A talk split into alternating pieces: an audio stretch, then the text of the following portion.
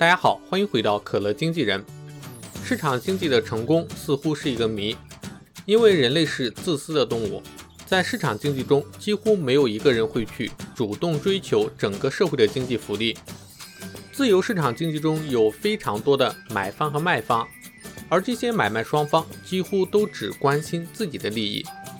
尽管市场中有这么多自私的利益方，但事实却是让我们惊讶的。市场经济在促进社会整体进步的方面非常成功。二十世纪八十年代，苏联和东欧的解体是二十世纪世界上最重大的变化之一。苏联和东欧之前一直使用的是中央计划经济。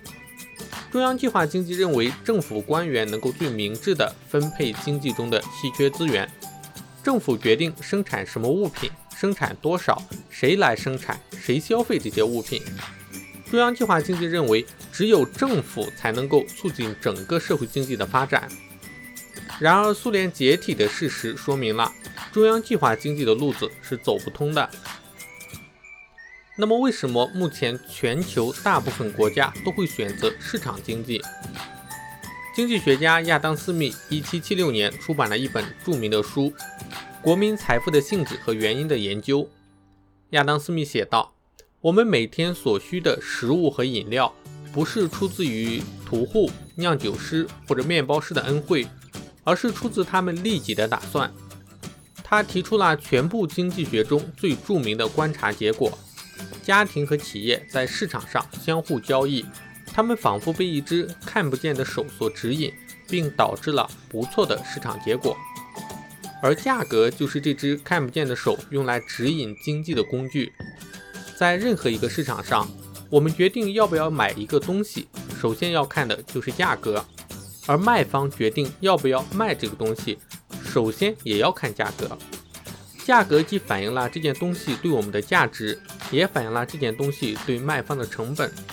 亚当·斯密认为，价格是会自发调整，在价格自发调整的作用下，在绝大多数的情况下，整个社会福利都能够做到最大化。